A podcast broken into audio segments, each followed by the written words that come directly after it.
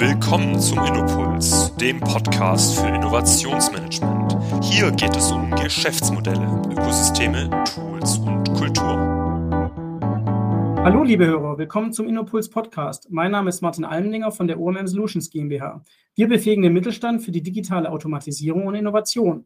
In der heutigen Folge wollen wir über das Thema Innovationsfähigkeiten speziell in einer Anwaltskanzlei sprechen, also Legal Innovation. Dabei darf ich Alkan Dogan, Innovationsmanager des Simmons Simmons LLP, heute begrüßen. Hallo Alkan. Hallo Martin, vielen Dank für die Einladung. Schön hier zu sein. Sehr gerne. Vielen Dank, dass du da bist. Und wir hatten auch im Vorgespräch ja schon gesprochen. Du bist ja eigentlich einer der wenigen, wenn nicht sogar der einzige Innovationsmanager in Deutschland, der diesen Titel in der Rolle so trägt ähm, und bei einer Anwaltskanzlei arbeitet. Ich freue mich ganz besonders, dass du heute da bist ähm, und wir heute über das Thema Legal Innovation sprechen können. Wir kennen uns ja auch schon eine ganze Weile, muss ich gleich vorne wegschieben. Ja, ähm, also von daher wir haben schon viel diskutiert und gesprochen. Ich ähm, freue mich ganz besonders, dass du dir die Zeit heute nimmst äh, und dass du da bist. Sehr gerne, immer gern für einen alten Freund. Wir wollen vielleicht gerade zu Beginn ähm, einfach mal auch besser verstehen, ähm, wer du eigentlich bist. Und es ist, wie gesagt, ja eher untypisch, dass Anwaltskanzleien Innovationsmanager beschäftigen. Aber das ist ja auch nicht das, mit was du angefangen hast in deiner Karriere. Deswegen wäre es klasse, wenn du dich mal ganz kurz vorstellst und auch so ein bisschen mal skizzierst, wie bist du eigentlich zu deiner heutigen Position gekommen? Sehr, sehr gerne, sehr, sehr gerne. Ähm, also ich komme ja ursprünglich aus, ähm, aus Heilbronn, bin also quasi gebürtiger, gebürt, äh, gebürtiger Schwabe, ähm, bin dort geboren, aufgewachsen, Abi gemacht und dann äh, irgendwann hat es mich dann nach äh, Mannheim getrieben mhm. und äh, dort habe ich dann mein Bachelorstudium ähm, im Bereich Wirtschaftspädagogik gemacht, also mhm. komplett irgendwie fachfremd mhm. Ähm, und habe mir dann gedacht, okay, das äh, Wirtschaftspädagogik hatte für meinen Geschmack zu viel Pädagogik und, äh, und zu wenig Wirtschaft und habe mich dann dazu entschieden, noch ein Masterstudium draufzulegen. Das war dann an äh, der Leeds University Business School in Management, also Master in mhm. Management, mhm. klassisch. Und ähm, dann quasi zurückgekommen nach Deutschland und äh, den, den äh, Einstieg ins Berufsleben gesucht und äh, bin dann bei der KPMG gelandet, im zentralen mhm. Innovationsmanagement der KPMG. Mhm. Äh, zunächst einmal war ich als Prozessmanager ähm, tätig und dann später als Prozess- und Innovationsmanager. Mhm. Ähm, in der, also wie gesagt, in der zentralen ähm, Innovationsabteilung äh, der KPMG.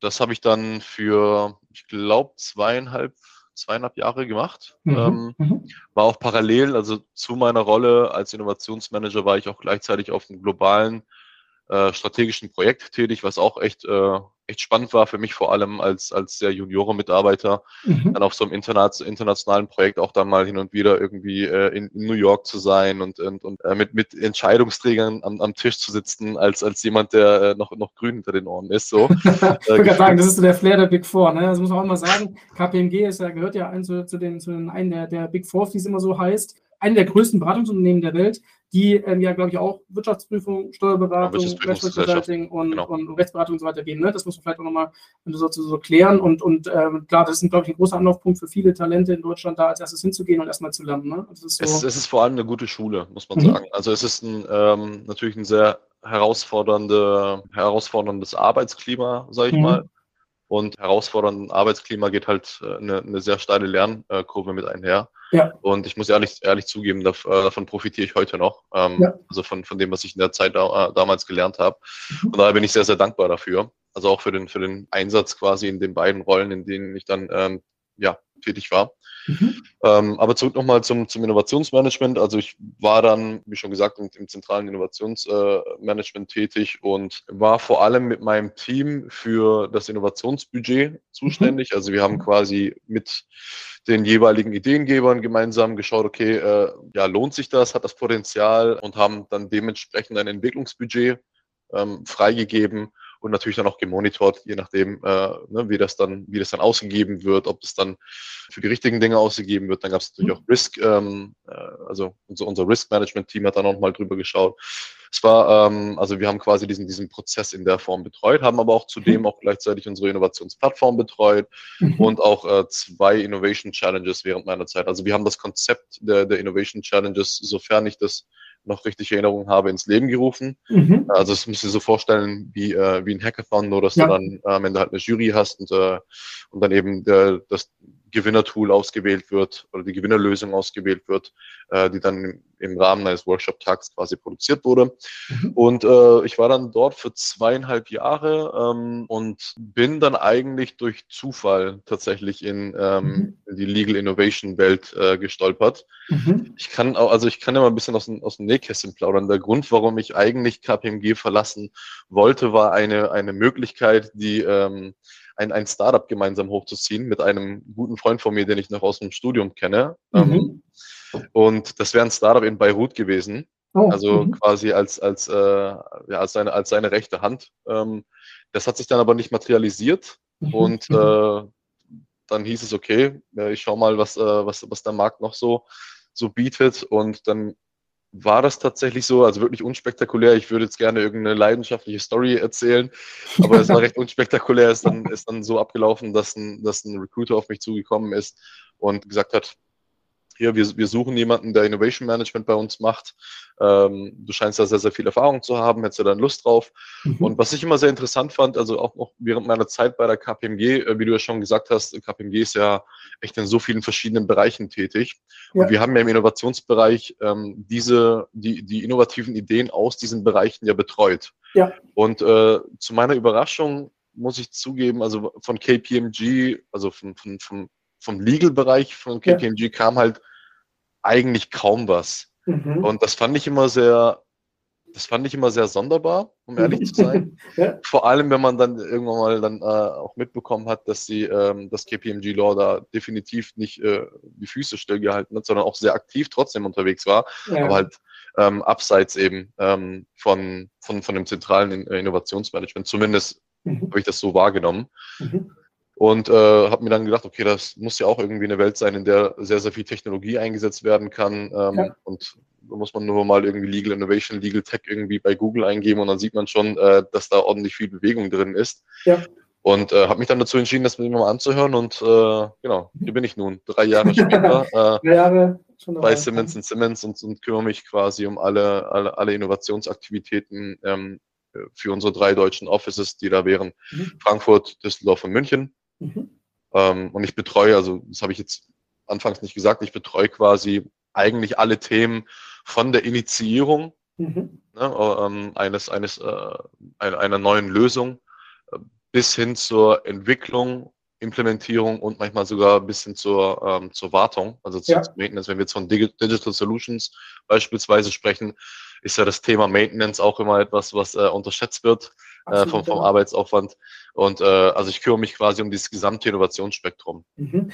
Das ist ganz spannend. Du hast schon viele Aspekte gesagt, gehen wir gleich noch mal tiefer rein. Also wichtig erstmal nochmal festzuhalten, äh, du bist kein Jurist, ne? Und äh, für, alle, die das nicht so wissen, es ist ja schon relativ klar, in Deutschland zumindest, man macht eine juristische Ausbildung, meistens eigentlich mit Staatsexamen. Das wird zwar auch immer äh, mehr geht es natürlich auch Richtung ähm, Wirtschaftsjuristen und so weiter, Bachelor, Master, aber das Staatsexamen ist ja heilig in dem Sinne in Deutschland und man hat eine relativ klare Laufbahn als Jurist normalerweise und eine Kanzlei, und da gehen wir gleich noch ein bisschen auf Simmons Simmons ein, ist ja doch, ähm, sag ich mal, ein bisschen anders strukturiert als ein typisches Unternehmen. Ne? Man ist eine, eine Professional Service Firm, ähm, man, man hat, ähm, sag ich mal, Partner, die äh, den freien Beruf lieben und ausüben, ähm, unterscheidet sich damit natürlich generell, sage ich mal, von der Organisationsform her von so einem normalen Unternehmen.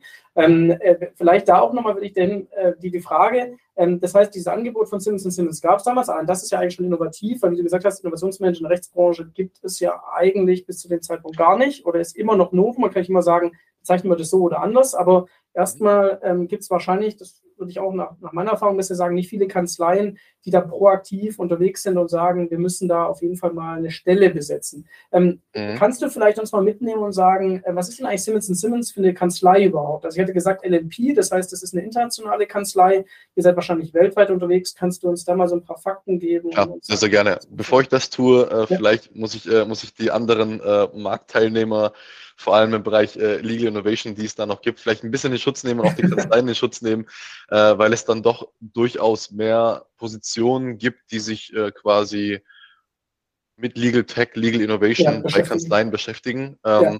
Oftmals heißen sie nicht unbedingt Legal, äh, Legal Innovation Manager oder Innovation ja. Manager, ähm, sondern vielleicht irgendwie Legal Tech Manager, Head of Legal Tech. Ne? Ähm, aber es, es gibt durchaus diese Positionen und die werden auch immer mehr was ich, was ich immer, also was ich als eine sehr, sehr positive Entwicklung wahrnehme, weil das Thema einfach relevanter wird und, mhm. ähm, und nicht nur, sag mal, ein Buzzword ist, sondern die ja. Leute halt wirklich auch äh, Ressourcen reinstecken ähm, und, und nicht nur irgendwelche äh, ja, hochpolierten Slides und dann äh, mit Daumen hoch in die Kamera, wir machen Legal Tech, ja. sondern eben wirklich da auch schon Investment auch zu sehen ist. So ja, in, in, Form von Human Resources, aber auch natürlich in Form von Lizenzen bei irgendwelchen äh, Plattformen, whatever, ne? Also sowas mhm. in die Richtung. Die Frage war ja jetzt äh, Simmons Simmons vielleicht noch ein bisschen mehr dazu sagen, also Simmons Simmons LLP. Wir sind eine UK-based ähm, internationale Großkanzlei, also wir haben wahrscheinlich zwischen 10 und 15 Offices weltweit, wahrscheinlich sogar noch ein bisschen mehr. Also ich glaube, wir sind in 10 bis 15 Jurisdiktionen tätig und äh, klar, klassische Partnerschaftsstruktur. Das heißt, äh, es unterscheidet sich halt schon mal dadurch, dass, ähm, dass die jeweiligen Teams die, die mit einem Partner gemeinsam für unsere Mandanten arbeiten, wissen gerade eine gewisse Autonomie natürlich ähm, erfahren und, und, und genießen. Mhm. Ähm, dementsprechend ist das, ist das schon nochmal ein andere, anderes Szenario, wenn man das irgendwie vergleicht mit einem, mit einem klassischen äh, ja, Familienunternehmen beispielsweise. Ja. Also die, die, die, äh, ich würde ich würd sagen, die organisatorische Struktur unterscheidet sich äh, sehr stark, weil eben in den jeweiligen Teams ähm, die Möglichkeit gegeben ist, dass ein Partner vielleicht sagt, okay, ich habe jetzt äh, XYZ als Budget und ähm, ich möchte jetzt einfach mal schauen, ob äh, irgendeine KI-basierte Lösung mir dabei helfen kann, mhm. äh, meinen Mandanten schneller, besser äh, zu, zur Verfügung zu stehen. Und mit dem Budget, das der Partner dann hat, könnte er das rein theoretisch machen. Natürlich gibt es auch äh, klar dahinterliegend irgendwelche Konversationen, die dann geführt werden müssen. Aber grundsätzlich ist das, ist das gegeben. Während das bei einem klassischen Unternehmen dann natürlich so wäre, dass man dann eben die, die nächsthöhere Hierarchiestufe, äh, bei der man irgendwie anrufen muss oder äh, und, und halt irgendwie fragen muss und vielleicht die Idee pitchen muss, äh, das Vorhaben pitchen muss, das ist hier bei einer Partnerstruktur, Partnerschaftsstruktur, auch bei der KPMG war das so mhm. nicht so zu 100 Prozent gegeben. Mhm. Genau, also das, äh, das, also habe ich, habe ich äh, deine Frage dahingehend, also habe ich deine Frage Ja, absolut. Also genau, genau. Also von der, von der Struktur absolut. Und wenn du Simmons, Simmons dir nochmal ähm, ähm, genau anschaust, also ähm, ich glaube, ihr seid eine Wirtschaftskanzlei, das heißt auch, äh, ihr, ihr, bietet ja wahrscheinlich viele verschiedene Rechtsexpertisen an. Ne? Also das heißt, ihr seid wahrscheinlich ein Zusammenschluss von vielen Experten ähm, zu ganz, ganz vielen verschiedenen rechtlichen Fragestellungen, genau. ähm, ähm, aber halt äh, wahrscheinlich immer Fokus auch auf Internationalität, ähm, auch an den Schnittstellen. Du, hast schon UK angesprochen, aber du sitzt genau. hier in Deutschland. Das heißt, ich könnte mir vorstellen, dass da natürlich ähm, ganz, ganz viele äh, komplexe Fragestellungen am Ende des Tages be beantwortet werden. Oder kannst du da uns mal mitnehmen und sagen, was sind denn da so, so was ist denn so das Kerngeschäft am Ende des Tages dann von Simmons Simmons? Also, mhm. Was kann ich mir darüber vorstellen? Also wir, wir bieten natürlich Rechtsberatung in allen verschiedenen Bereichen an. Ne? Also mhm. klassisch Arbeitsrecht, jetzt hier vor allem in Frankreich, äh, in Frankreich wollte ich schon fast sagen, hier in Frankfurt Finanzrecht natürlich äh, das A und O. Dann klassisch Corporate, ähm, dann hast du IP, sehr großes Thema. Dafür haben wir jetzt auch ähm, bei der Juve, äh, ich weiß nicht, ob du das gesehen hast, wir wurden ja auch äh, als, als äh, IP-Kanzlei des Jahres mhm. quasi ausgezeichnet, was auch ein großer und schöner Erfolg ist für uns. Ähm, dann Digital Business, ähm, also ne, alle, alle Themen, die quasi ein bisschen mit, mit Technologie zusammenhängen. Ja. Ähm, jetzt hoffe ich dass, ich, dass ich niemanden vergessen habe oder dass ich keinen Bereich vergessen habe. Ja, ich glaube, ich, ich, glaub, mhm. ich habe jetzt äh, alle erwähnt. Ähm, mhm. Deswegen pausiere ich jetzt erstmal hier. ja, genau, aber es ist, ich glaube, also das, das äh, muss man, glaube ich, immer klarstellen, weil es ja doch eigentlich eine, eine, eigene Welt ist und die ja oft sehr unter dem Radar ist. Also ich glaube, den, den Juristen allgemein versagt man das ja auch da, es, es geht im äh, Beruf einher, man ist sehr verschwiegen. Ähm, man muss ja auch vertrauenswürdig sein, Reputation ist alles auch. Man, man, man, ist, man stellt eigentlich wichtige Weichen für ganz große strategische Entwicklungen, aber man, man sieht ganz selten eigentlich, wer das eigentlich alles vorbereitet. Ne? Und das sind natürlich diese Professional Service Firms, äh, wo natürlich auch Siemens, Siemens dazugehört. Jetzt könnte man sagen, ähm, und, und ich sag mal, der Beruf äh, oder auch dieses ganze, die ganze Expertise, Recht, geht ja schon, schon ewig zurück. Ne? Also man könnte ja sagen, warum eigentlich überhaupt in dem Bereich innovieren? Also warum ist es notwendig? Ähm, warum muss man sich überhaupt damit befassen? Ähm, weil, weil viele sagen nach wie vor dieses Geschäftsmodell der Billable Hour, also dass eben nach Stunden abgerechnet wird, das gibt es ja seit Jahrzehnten, wenn nicht sogar Jahrhunderten ähm, und daran wird sich nie was ändern. Ne? Ähm, jetzt ist es so, dass ja trotzdem da unterschiedliche Entwicklungen sind und äh, die, die Digitalisierung oder auch die Innovation, die hält ja nicht oder die, die wählt ja nicht aus und sagt, in manchen Branchen ähm, bin ich jetzt relevant und manchen nicht, sondern wir können ja heute schon sagen, in der Rechtsbranche natürlich genauso relevant, auch wenn viele das nach wie vor eher, eher verneinen. Ähm, ja. Aber kannst du da mal auch sagen, warum ist es denn als Anwaltskanzlei wichtig, sich dann mit Innovationen wirklich zu beschäftigen? Also äh, warum, warum braucht ihr das überhaupt, wenn euer Geschäftsmodell an sich ja doch recht gut funktioniert? Ja, das ist, äh, das ist eine interessante Fragestellung. Ähm, ich weiß gar nicht, ob wir uns darüber schon mal unterhalten haben. Ähm, aber im Grunde, wenn man an effizienzsteigernde Lösungen beispielsweise denkt, ne, also technologiebasierte, effizienzsteigernde Lösungen, die gewisse interne Prozesse bei der Aufberatung, also bei der, bei der Arbeit in einem Mandantenprojekt ähm, schmaler und, und eleganter gestalten, dann, dann ist das ja schon etwas, da, da gibt es ja schon einen gewissen Konflikt, wenn man das dann ähm, quasi betrachtet aus der, aus der Billable Hour Linse. Mhm, mhm. Weil es ja bedeuten würde, wenn ich Sachen schneller machen kann, dann kann ich weniger dafür chargen am Ende ja, des genau. Tages. Und äh, weniger chargen ist vielleicht äh, nicht unbedingt das, das oberste Gebot, das mal vorsichtig auszudrücken. Nichtsdestotrotz ist das ein, ein, ein wichtiges Thema. Ähm, im, Im Grunde geht es ja darum, dass wir unseren Mandanten qualitativ hochwertige Arbeit mhm. ähm, und qualitativ hochwertige Arbeitsergebnisse zur Verfügung stellen können. Ja. Und viele Legal Tech-basierte Lösungen greifen meines Erachtens ähm, an Stellen an, die die Administration erleichtern. Mhm. mhm. Das heißt, wenn wir, wenn wir auf irgendein Projekt schauen und sage jetzt mal 60 Prozent oder 50 Prozent der Stunden auf die Administration drauf geht, dann ist das ein alarmierendes Signal. Und ja. ähm, dann sollte man gucken, dass man das gegebenenfalls ein bisschen runterfährt und dann vielleicht, um, um dann eben mehr, mehr Kapazität zu ja. haben für diese extra Ecke, die man quasi noch mitdenken könnte für den Mandanten. Richtig, und, ja. und, und dadurch, dadurch steigt eben die Qualität der, der Arbeitsergebnisse drastisch an. Mhm. Und das ist genau das Ziel, wenn man, wenn wir von effizienzsteigernden Lösungen sprechen. Mhm. mhm. Das ist aber nicht nur, das ist nicht der einzige Treiber, den es am Markt gibt, um Innovation zu betreiben, sondern also es gibt, es gibt auch durchaus einen, einen externen Druck. Ja. Was auch meines Erachtens gut ist und richtig ist und auch wichtig ist, weil, weil der Markt an sich eine gewisse Reife erreicht und ob das jetzt irgendwie technologiebezogene Reife ist oder nicht, oder innovationsbezogene Reife ist oder nicht, aber es ist mittlerweile besser bekannt, was alles geht und was mhm. nicht geht. Mhm. Und unsere Mandanten wissen das auch. Mhm. Und natürlich ist es ja so, dass der Mensch äh, im Grunde den, den Weg des geringsten Widerstands wählt. Mhm. Also ich kann ich es ja nicht irgendwie unsere Mandanten äh, verübeln, wenn sie wenn sie da eine hochautomatisierte Lösung äh, Lösung haben wollen. Und wenn es vor allem, wenn es möglich ist. Also das ist, das ist eben, das ist eben die Sache. Und ich glaube, dass es dadurch ein gewisser externer Druck entsteht, weil die Marktanforderungen sich, sich stetig verändern, die Möglichkeiten sich dadurch äh, auch verändern, andersrum. Die Möglichkeiten verändern sich dadurch, äh, verändern sich die Marktanforderungen und dadurch verändern sich natürlich auch die Anforderungen an die Dienstleister für diese, ja. für diese Marktteilnehmer. Das ist meines Erachtens ist, ist, ist eine, äh, ja, eine unausweichliche Veränderung und Entwicklung wie du schon gesagt hast, Innovation macht irgendwie nicht vor, vor verschiedenen, also vor, vor keiner Industrie halt. Ja. Kann sein, dass es, dass es in der, im einen oder anderen Fall ein bisschen länger dauert, äh, bis es dann die, die Mauer durchbricht in diese Industrie rein, aber früher oder später kommt es da an. Äh, nicht nur, weil ja Wettbewerbsdruck existiert, mhm. sondern eben auch ein externer Druck von, von Kunden her, also von der Kundenseite her äh, existieren kann, die dann dich als Unternehmen, dich als Kanzlei nicht zwingt, aber zumindest äh, äh dir irgendwie vor Augen führt, dass es doch eine Relevanz hat, äh, die Themen ja. sich genauer anzusehen. Ich, ich glaube vor allem auch, äh, du, hast schön gesagt, nämlich dieser administrative Overhead ist natürlich was, warum eigentlich der Mandant nicht zu euch kommt. Ne? Also er will, der Mandant will extrem gute Beratung und ist wahrscheinlich möglichst schnell und flexibel.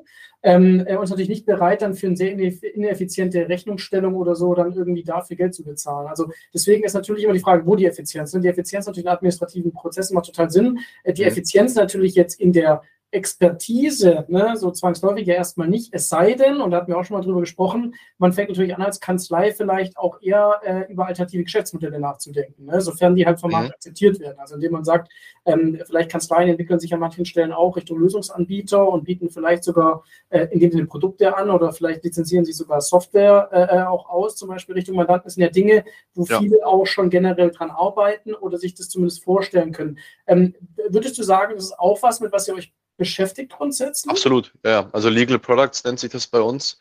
Das sind ähm, digitale Lösungen, die quasi mit einem Fingerschnipsen dir die Szenario basiert, die, die, dir die Informationen, nach denen du suchst, äh, zur Verfügung stellen. Mhm. Wir haben da wirklich eine sehr, sehr große Palette an, an, an Legal Products mittlerweile, die auch sehr erfolgreich sind. Und das ist definitiv ein Bereich, der, der immer stärker und immer wichtiger wird. Ein gutes Beispiel dafür ist, ist was ich glaube, dieses, diesen Mai oder diesen Juni, also Mai oder Juni diesen Jahres, haben wir unseren ähm, Crypto Reviewer gelauncht. Mhm. Dabei mhm. geht es um, um ähm, Regulations ähm, aus aller Welt quasi mhm. zum mhm. Thema Krypto. Und wir haben das zusammengepackt in ein Legal Product, in dem du eben basierend auf, Jurisdik äh, auf, auf den jeweiligen Jurisdiktionen, Themenbereichen filtern kannst und gucken kannst, welche, welche Regulations neu sind, welche, ähm, welche Gegebenheiten existieren. Mhm. Mhm. Und ähm, das ist zum Beispiel ein Legal Product, was, was eben dann auch an unsere Mandanten lizenziert werden mhm. kann für die mhm. jährliche Nutzung, äh, was auch sehr gut angekommen ist bei uns, ähm, also bei uns im Markt quasi mit bei unseren Mandanten. Und äh, genau, das, also das ist genau das, was, was, was du ja angesprochen hast.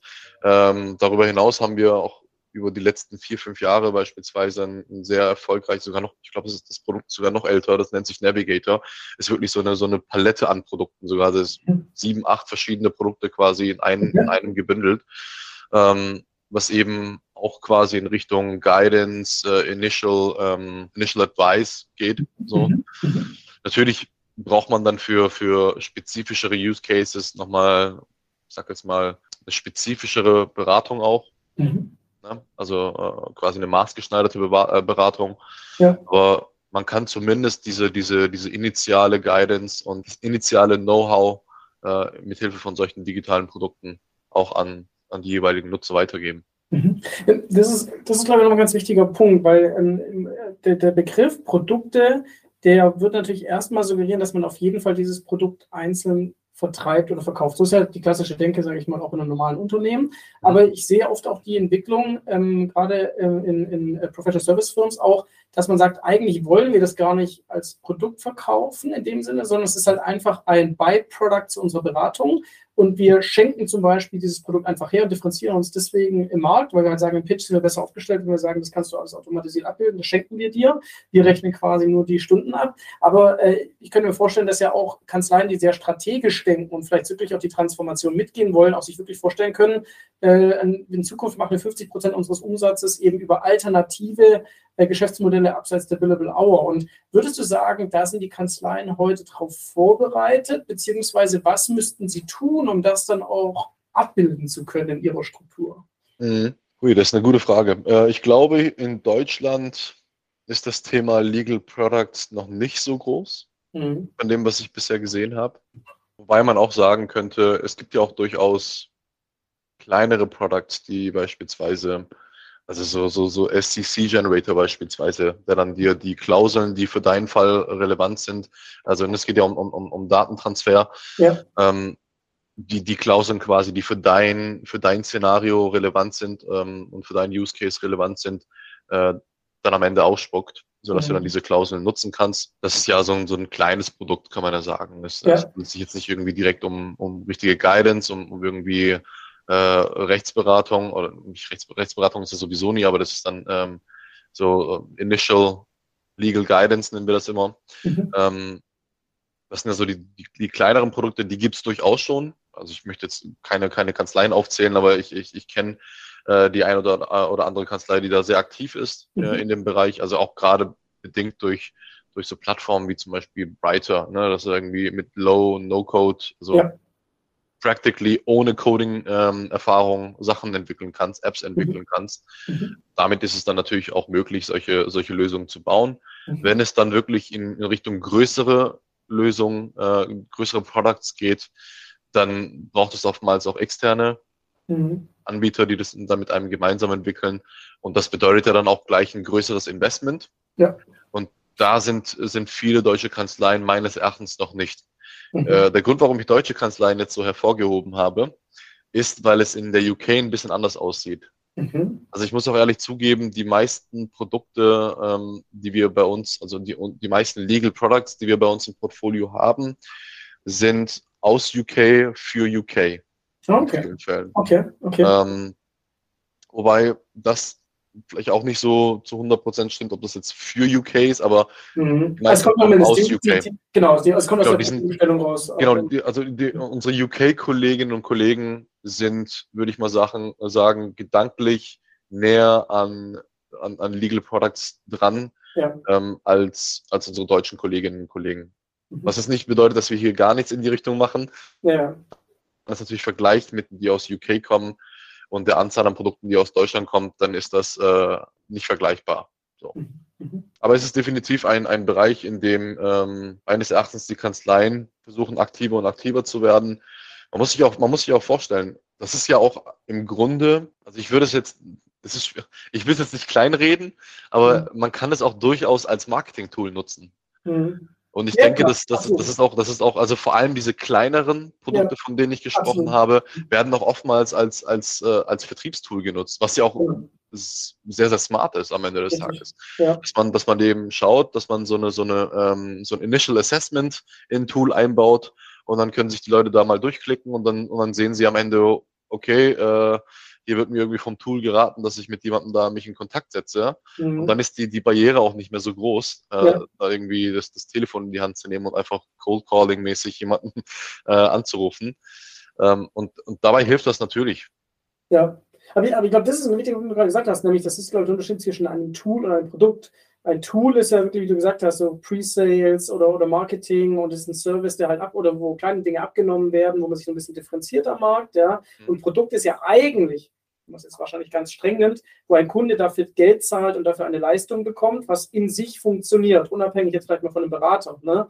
Ähm, und, und das fand ich ganz interessant, dass du gesagt hast, in UK ist es, also rein da, wo vielleicht die, die, die, die Quellen sind, ja, wo diese Themen herkommen, da wird es eigentlich schon viel gemacht. Aber da beobachte ich ja auch zum Beispiel, dass die Infrastruktur eigentlich schon da ist. Also ich glaube, da gibt es schon Innovation Hubs im Legal-Bereich, da gibt es Accelerator, da gibt es äh, da gibt es, glaube ich, sogar Awards, ne, die immer wieder gewisse Kanzleien auch küren für die besten Kooperationen und so weiter. Das gibt es mhm. ja, soweit ich weiß, in Deutschland überhaupt nicht. Also da ist ja quasi die ganze, die ganze Infrastruktur bezüglich Innovation im Rechtsbereich ist ja in Deutschland entweder gar nicht da oder noch gar nicht da. Ja, äh, weiß nicht, ob die je hierher kommt. Vielleicht ist es auch so, dass in UK einfach schon ein paar Jahre äh, voraus ist. Ähm, mhm. Aber natürlich sieht man ansatzweise in Deutschland äh, das schon, aber es ist immer noch viel zu wenig eigentlich im Vergleich zu, zu UK zum Beispiel, oder? Also es, es, es kommt darauf an, was man, was man als ähm, innovative, also Rechtsberatung betrachtet. Mhm. Äh, Im Grunde gibt es durchaus Kanzleien, die beispielsweise technologiebasierte Lösungen gemeinsam mit einem Mandanten ja, entwickeln für mhm. ein bestimmtes Problem. Ja ne, oder für ein bestimmtes, einen bestimmten Problembereich beim Mandanten. Ja.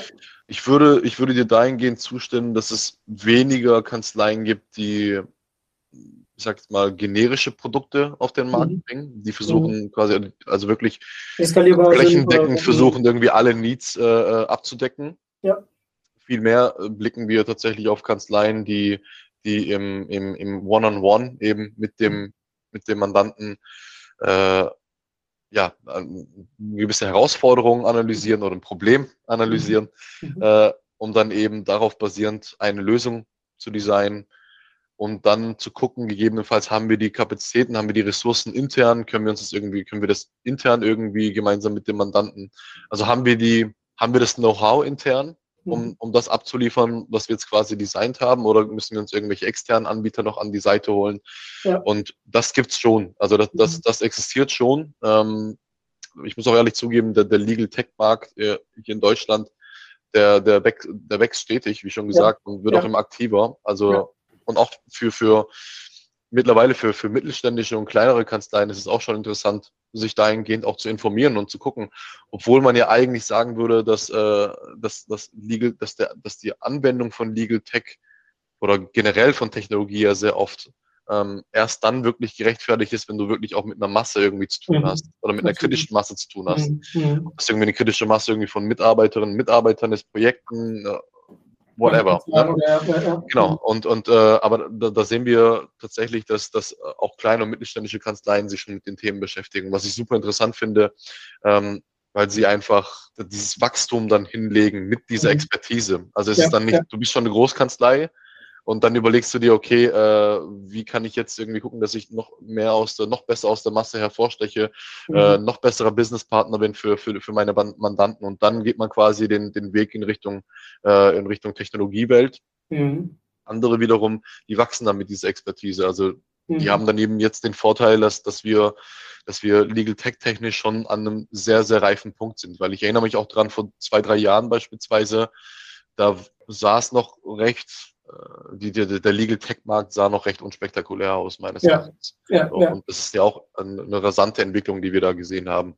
Mhm. Dementsprechend würde es auch tatsächlich möglich für, für kleine und mittelständische äh, Kanzleien, sich das früher anzugucken mhm. äh, und sich auch früher damit zu beschäftigen. Mhm. Ähm, vielleicht auch nochmal eine Sache, weil mich wirklich interessiert, weil du ja wirklich da auch aus UK so Sicht auch, auch viel sprechen kannst und du da viel mitbekommst von Kollegen. Habt ihr denn dann bei Siemens Siemens sogar eigene Gesellschaften gegründet, um gewisse Produkte zu vertreiben oder seid ihr nach wie vor offiziell die, die, also, und, äh, mhm.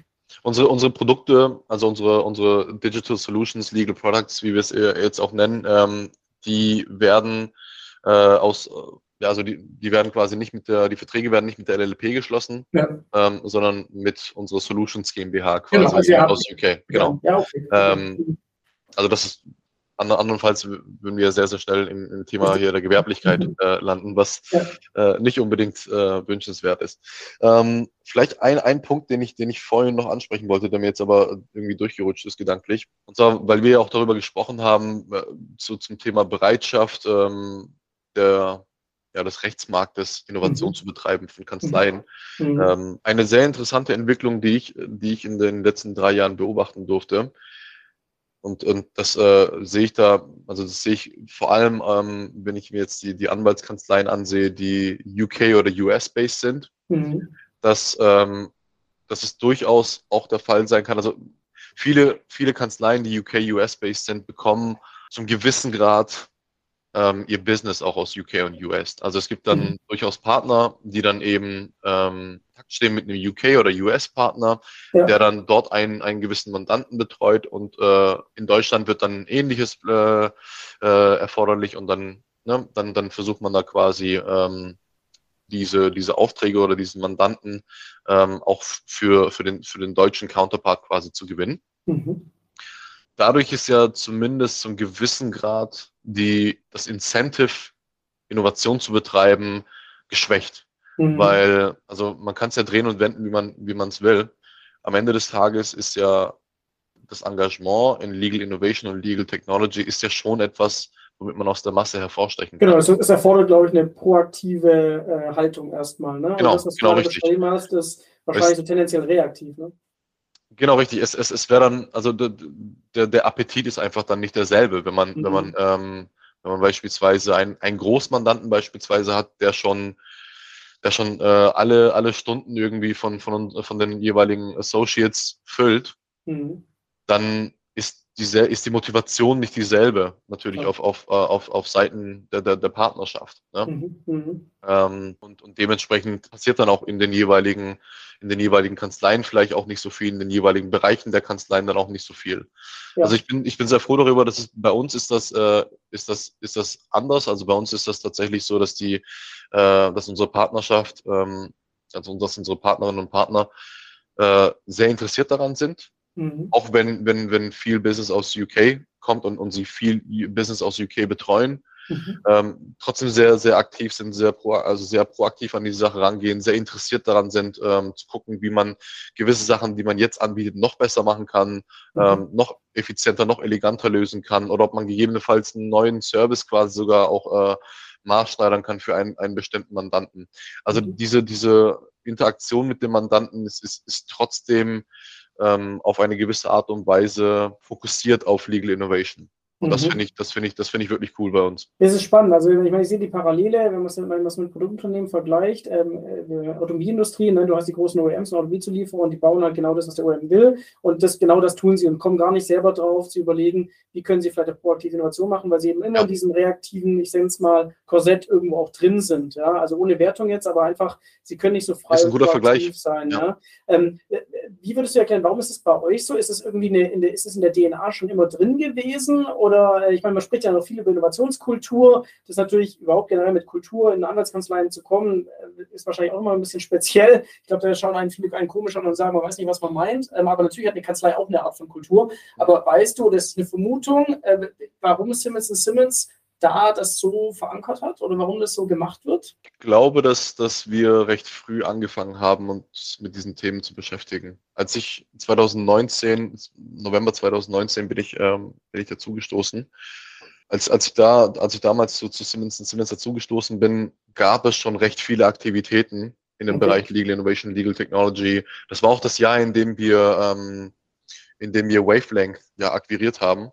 Mhm. Wavelength ist äh, quasi ein, ähm, also damals war das ein Unternehmen aus, äh, bestehend aus Legal Engineers, Data Scientists. Mhm, okay. Ähm, die haben sich dann jeweils äh, die, die Prozesse von, von, von ihren Kunden angeschaut und um dann eben zu schauen, wie man technologiebasierte Lösungen, die sie in der mhm. Hinterhand hatten. Also die hatten dann total viele verschiedene Lizenzen bei Kira, Brighter, whatever. Ja. Ne? Also die hatten, die hatten recht viel Technologie quasi in der Toolbox. Mhm und haben dann versucht, die einzusetzen, um die jeweiligen Prozesse einfach besser zu gestalten. Mhm. Und ähm, das haben sie sehr, sehr erfolgreich gemacht mhm.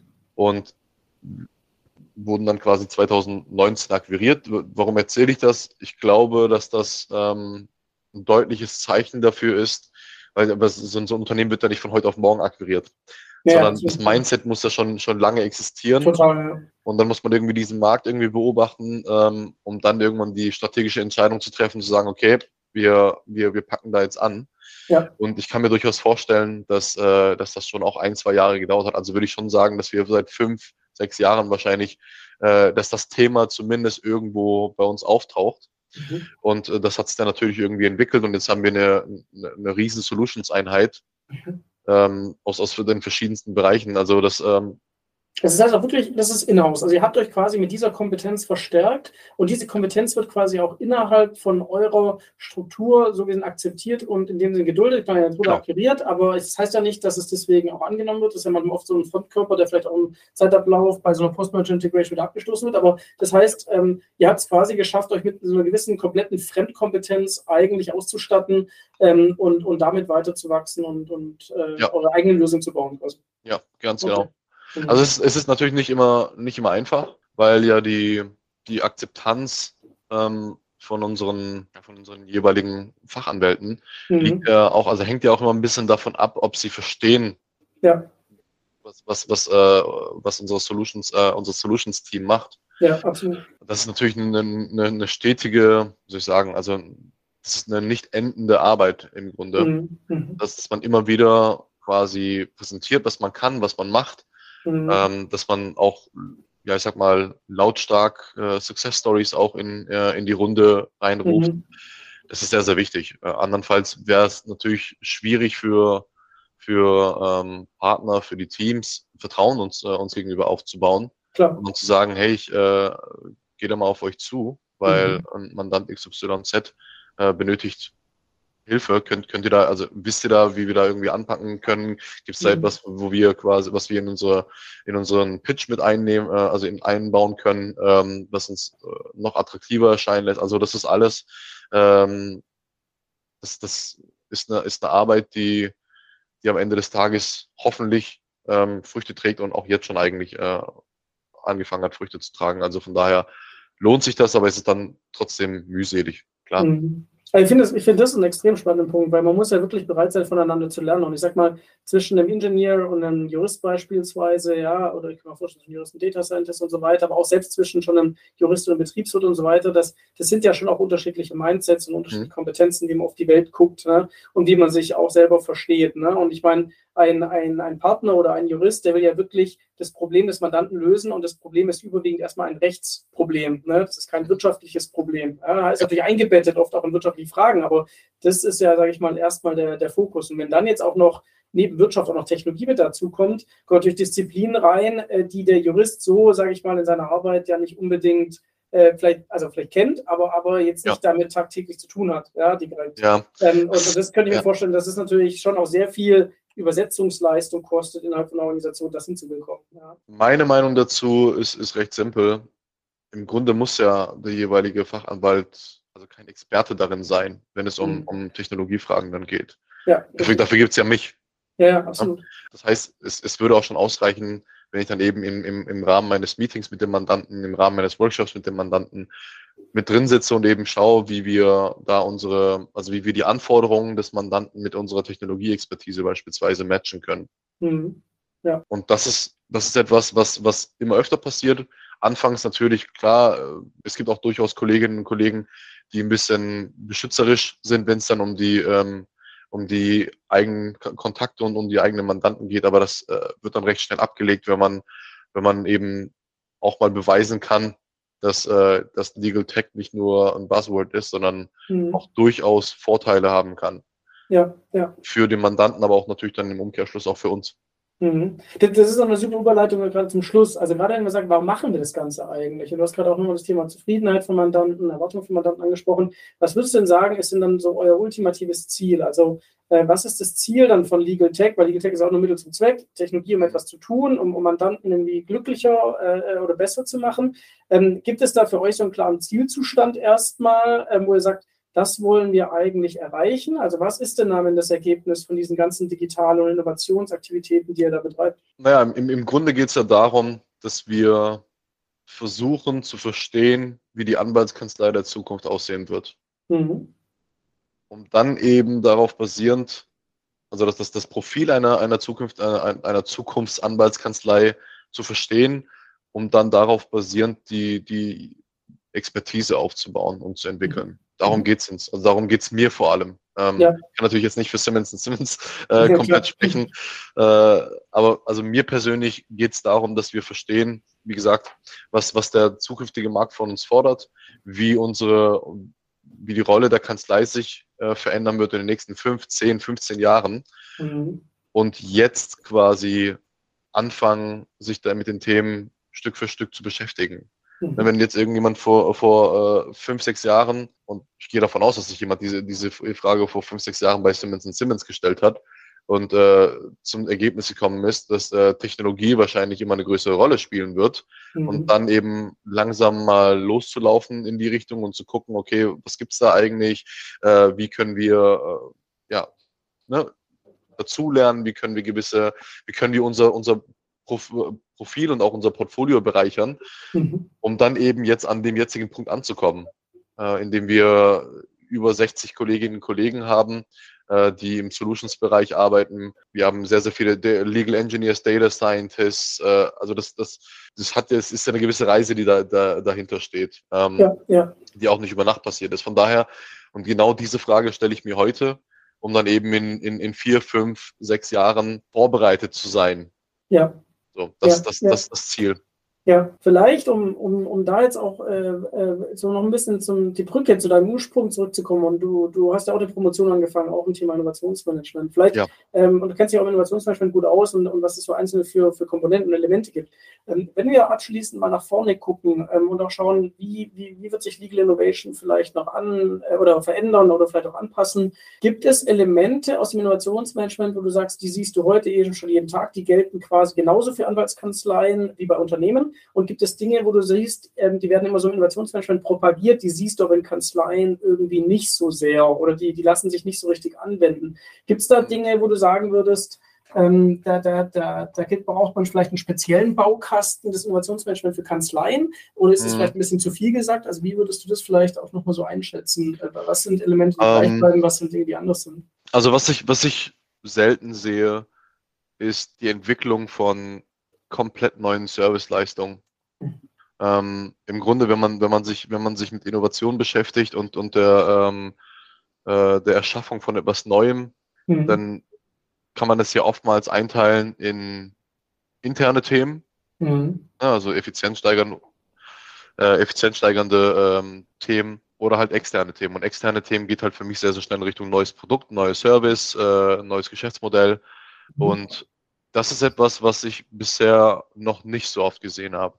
Mhm. Das heißt, ähm, die Entwicklung eines wirklich neuen Services from scratch, Mhm. das äh, sieht man meines Erachtens noch nicht so Mhm. oft. Das ist Mhm. aber jetzt nur meine, meine Wahrnehmung. Wobei ich auch dazu sagen muss, dass das Verständnis von, von Anwältinnen und Anwälten bezüglich was, also bezüglich Daten, Datenmanagement, mhm. ähm, Data Collection, äh, Data Management, Data Analysis, mhm. äh, dass das immer, immer stärker wird und mhm. darauf basierend kann es dann auch durchaus irgendwann mal passieren, dass man neue Services anbieten kann. Also ein Beispiel mhm. dafür, man reviewt, äh, keine Ahnung, ähm, 150 äh, verschiedene äh, Financial Product Dokumente und das ist ja alles, das ist ja alles Know-how, das ist ja alles Wissen, ja, was man dann grundsätzlich speichern könnte, mhm. ähm, um dann eben darauf basierend zu sagen, okay, das ist, äh, das ist der Benchmark hier am Markt, keine mhm. Ahnung, eine, eine, äh, eine Management-Fee bewegt sich normalerweise zwischen x und y Prozent beispielsweise. Ja. Ja, ja, äh, und das kann man dann auch sehr, sehr gut als, ähm, als, äh, als Service anbieten. Aber das, ist, das ist noch eine sehr, sehr langsame Entwicklung. Das sehe ich, wie gesagt, noch nicht so oft, weil mhm. der Weg auch, glaube ich, gedanklich dahin nochmal ein weiterer ist, als zu sagen, als zu sagen, äh, das, was wie wir es jetzt machen, ist irgendwie doof, äh, das muss irgendwie schneller gehen, können wir da mhm. irgendwas machen? Das ist ja viel ja. einfacher. Das ist ja auch. Das ist naheliegend auf jeden Fall. Ja, und einfach. Ja. Genau, ja, genau ja, Es liegt ja auch in der eigenen Kontrolle, weil oft hat das andere mit Mandanten zu tun, aber seine eigenen Prozesse kann man ja schon in gewisser Weise deutlich besser kontrollieren, äh, logischerweise. Oder halt, oder halt beim Mandanten. Ne? Also das, das ist auch etwas, was ich, was ich oft sehe. Also entweder die Prozesse des Mandanten vereinfachen, verbessern oder den Mandanten dazu zu befähigen, irgendwas besser, ähm, besser zu gestalten oder halt bei sich intern. Das sieht man recht oft, aber so dieses wirkliche neue Services, neue Produkte generieren, ähm, das eher weniger, aber das, das, das, ich glaube das auch, dass das in Zukunft noch ähm, Fahrt aufnehmen wird, um ehrlich zu sein. Mhm. Mhm. Ja, aber ich glaube, äh, das, das ist, glaube ich, ähm, das ist natürlich auch immer so ein bisschen mein, mein persönliches Verständnis von Innovationen, Mehrwerte schaffen und natürlich eigentlich für den Kunden den Mehrwert schaffen. Und äh, das kann natürlich neu sein, es kann aber auch anders sein. Ja, ähm, das muss ja. nicht immer neu sein, man kann auch alte Dinge äh, neu machen. Sieht man ja auch an vielen Stellen, ähm, dass da äh, alte Dinge wieder hochkommen und einfach weil ja. es anders wahrgenommen wird, ist es in dem Moment dann plötzlich scheinbar besser. Ja? Ähm, äh, von daher äh, äh teile ich da total auch dein, deine Einschätzung, äh, Stand jetzt. Ähm, es würde mich natürlich sehr stark wundern, wenn, wenn das nicht kommen würde, weil in vielen Branchen sieht man ja, dass es passiert. Die Frage ist nur immer natürlich, wer macht es? Also wird es mhm. am Ende die, wirklich die Kanzlei sein, die diese Transformation schafft und sich so auch in ihrem Selbstverständnis ähm, transformiert ja, und das auch für sich als Riesenchance sieht? Ähm, oder ist es am Ende dann doch teilweise, ich meine, es ist nicht, auch nicht immer so leicht, äh, aufgrund natürlich auch gewissen Vorgaben von Berufsrecht und so weiter, ähm, aber sind es vielleicht auch ganz andere Player, die da reinkommen, ja, äh, ASPs oder so, ne, die, die dann halt sagen, sie, sie, äh, sie fokussieren sich auf gewisse Fragestellungen und die machen sie halt mit Technologie auch richtig gut und können daraus auch gewisse, gewisse Prozesse und Produkte einfach anbieten und verkaufen. Ja. ja. ja. Also ähm, da ist, Gut, ist, ist, ist dann die Frage, wer, wer dann die, die Pionierrolle einnehmen wird, also welche, welche, welcher Markt oder welche Industrie ähm, das dann machen wird. Ja. Aber am, ja. am Ende des Tages äh, glaube ich, glaube ich schon dran, dass, äh, dass es vor allem im, ähm, also in der Rechtsbranche, dass da schon sehr, sehr viele Player mit dabei sind, die, ja. die wirklich ein Auge darauf haben, was alles passiert, was alles mhm. geht und was mhm. in Zukunft gehen wird. Und, also natürlich auch. Schon, mhm. ja. Mhm. Ja, nee, aber, aber äh, ich glaube auch, dass ähm, es gibt ja, glaube ich, im Bereich äh, Versicherung und Finance. Ne? Man spricht immer von Embedded Insurance oder Embedded Finance, also Embedded Legal, dass, dass man vielleicht auch sagt, vielleicht ist Legal auch kein eigenständiges Produkt in dem Sinne, sondern das wird eingebettet nachher als, als Logik oder als Algorithmus oder als Prüfung ja. in bestehende Lösungen, die schon da sind. Aber es ist quasi wie ein Layer, der sich halt zusätzlich draufsetzt. Ne? Und man denkt ja immer noch sehr stark, ähm, ja, dann gibt es ein Service und ein Produkt von, von einer Kanzlei vielleicht auch, ja, oder vielleicht selbst von fünf Kanzleien. Aber vielleicht ist es gar nicht die Wahrheit. Vielleicht ist die Wahrheit einfach, dass man am besten eine unsichtbare Logik hat, die natürlich von juristischem Know-how gesteuert wird, die aber wirklich eingebettet ist in bestehenden digitalen Lösungen. Ne? Und dass, dass das möglicherweise eher das, das das, das ist ein sehr, sehr guter Punkt, den du da gerade ansprichst. Ähm, ich will jetzt gar nicht zu weit ausholen, aber das ist, ich glaube auch, dass der, dass der Trend eher in die Richtung gehen wird. Also zumindest für uns ähm, geht der Trend definitiv in die Richtung, dass wir uns, ähm, dass wir uns mittlerweile die Gedanken dazu machen, dass äh, die, dass, dass man sich quasi den gesamten Prozess ansieht. Ne? Mhm. Also dass man, dass man nicht nur eine Insellösung baut ja. für einen bestimmten ja. Prozessschritt, äh, keine Ahnung, irgendwelche Klauseln soll mir das Tool ausspucken. Genau. Das ist dann nur dieser eine Schritt, wenn ich irgendwie versuche, das Dokument anzufertigen, ja. in dem die jeweiligen Klauseln auftauchen sollen. Das ist ja nur ein Teil des, des, des Prozesses, aber dahinter li liegt ja eine riesen, riesen Journey. Ne? Ja, und, ja. und damit hängen super viele verschiedene Probleme, Herausforderungen zusammen. Und wenn man sich dessen irgendwie, ja, wenn man sich dessen irgendwie bewusst ist, dann kann man das in eine Lösung einbauen, die, sag mal, ganzheitlich, also im Idealfall ganzheitlich so einen Prozess mitbetreut. Mhm. Mit möglichst mhm. wenig Medienbrüchen, mit Richtig. möglichst wenig In Insellösungen, ja. sondern eben, ähm, ja, wie soll ich sagen, also dass dann, dass dann so eine Use Case Management daraus entsteht. Mhm. Ne? Also ein Szenario-Management, je nachdem, in welcher Position sich dann der User befindet. Und äh, das meines Erachtens der Weg, der definitiv irgendwann eingeschlagen wird, weil man mit größeren, ganzheitlicheren Lösungen natürlich mehr Nutzen ja. ähm, vermitteln kann, mehr Nutzen quasi leisten kann, als mit ja. so einer kleinen Lösung, in die dann die Leute reinspringen sollen, wenn sie nur diesen einen Punkt machen. Das hat ja auch dann, also um ehrlich zu sein, als Nutzer hätte ich ja auch keine Lust drauf, wenn ich eine Lösung hätte, die mir bei einem Schritt von 20 Schritten die Arbeit ein bisschen erleichtert. Klar, absolut. Oder, oder komplett erleichtert, auch egal, aber das ist trotzdem nur ein, ein Schritt von ja. 20. Ja. Ja, das sieht man auch äh, in China oder so mit den Super-Apps, ne? Da, da, ist halt vieles in einen gebündelt am Ende des Tages. Ne? Und das ist also, das funktioniert ja in, in anderen Ländern mit den Super-Apps schon, schon deutlich äh, smarter. Ne? Also da hast du nicht für jeden Use Case eine App, wie wir es immer noch in Europa an vielen Stellen trotzdem haben, aber dort hast du ja alles eingebettet in, in eine App in dem Sinne, ja, und du kannst ja ganz, ganz viele Applikationen da drin machen. Ja? Und ist natürlich aus Endkunden, so, ähm, Endkundensicht natürlich viel, viel komfortabler und einfacher am Ende des Tages. Absolut, ja. absolut. Und am Ende des Tages ist ja alles eine ist ja alles eine Journey, ist ja alles eine Customer Journey. Ja. Hakan, äh, ich schaue ein bisschen auf die Uhr und ich glaube, äh, das war wirklich sehr, sehr intensiv. Wir sind da, äh, haben jetzt einige Felder gestriffen, aber es war sehr, sehr spannend, mit dir da auch zu gucken, was, was passiert da. Ähm, wie, ist da die Kanzlei aufgestellt? was sind Rechtsprodukte? wo geht da die Reise hin? Was hat das Ganze mit Innovation zu tun? Von daher danke ich dir recht herzlich für den detaillierten Einblick. Ähm, und ich wäre sehr, sehr gespannt, natürlich auch mit dir gemeinsam auch in Zukunft äh, da immer wieder mal drauf zu gucken, äh, wie sich der Rechtsmarkt dann doch in Deutschland auch sukzessive weiterentwickelt. Das wird es da sicher tun. Äh, und freue mich natürlich drauf, wenn wir vielleicht in einem Jahr oder so auch mal wieder darüber sprechen würden und bedanke mich ganz herzlich für deine Zeit. Ja, ich danke dir, Martin. Vielen Dank nochmal für die Einladung. Ähm, ich fand das Gespräch auch, auch echt cool und sehr entspannt. Danke dafür. Cooles Format, was du hier hast. Dankeschön. Mach's gut. Bis bald. Jo, bis dann. Das war Innopuls, der Podcast für Innovationsmanagement. Hier geht es um Geschäftsmodelle, Ökosysteme, Tools und Kultur.